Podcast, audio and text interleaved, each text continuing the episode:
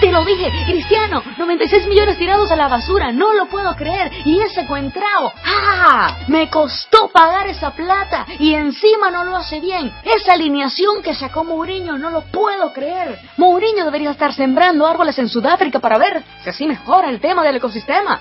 ¿Ah?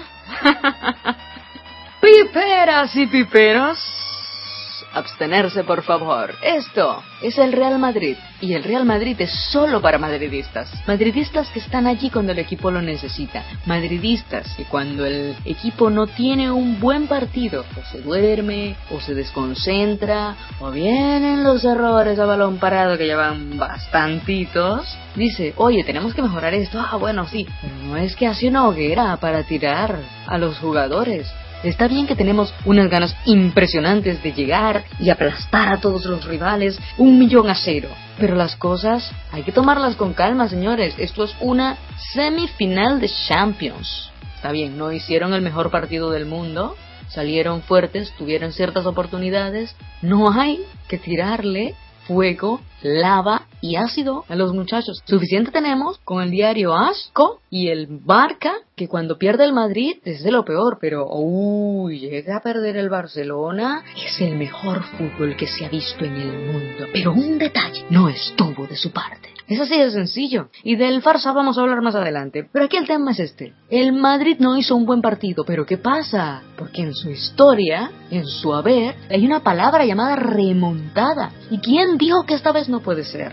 ¿Y quién dijo que esta vez, pim pam pum, tiene una goleada? O de repente va a ser un partido cerrado y gana 1 a 0, o 2 a 0, o 3 a 1.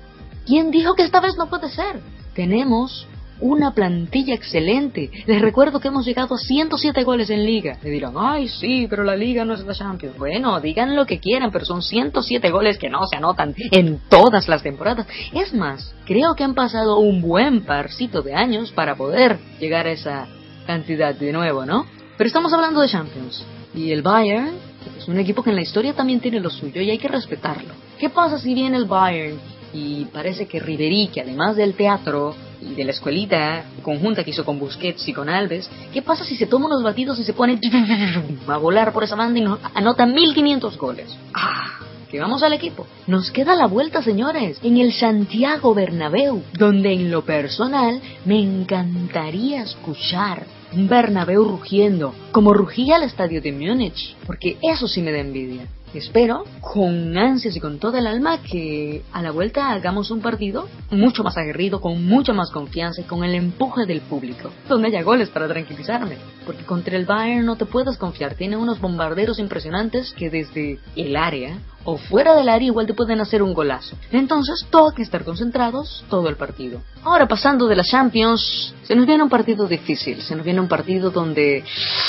Uf, se juegan puntos importantísimos que pueden darnos un empujoncito más hacia ese objetivo que todos queremos lograr. Es un partido donde nos vamos a enfrentar nuevamente al teatro, al robo descarado, tal vez a las nuevas reglas, a los penaltis no pitados por un lado, aunque nos estén cayendo 20 hombres encima, o a los penaltis pitados si se le acercan un metro a los jugadores culés. También tenemos que tomar en consideración algo que puede ser positivo para el equipo, que el favorito para ganar este partido es el equipo de Villar. Puede ser positivo esto para el equipo. Llegar tranquilos y jugar con esa confianza que tiene el Barcelona. Destruírsela, minársela de a poco. Porque mientras ellos van a estar con el balón, tocando, tocando, tocando, tocando, tocando, tocando, tocando, tocando, tocando, tocando, tocando, tocando. Sí, ya sé que los estoy aburriendo, pero este es el juego del farsa. El famoso invento del nuevo fútbol no es más que una nueva versión del catenaccio. A este nuevo estilo se le puede llamar el barcenacha, porque es igual, se defienden secuestrando el balón. Ese que tuvo setenta y tanto por ciento de posesión en el campo del Chelsea y quedó con marcador a cero.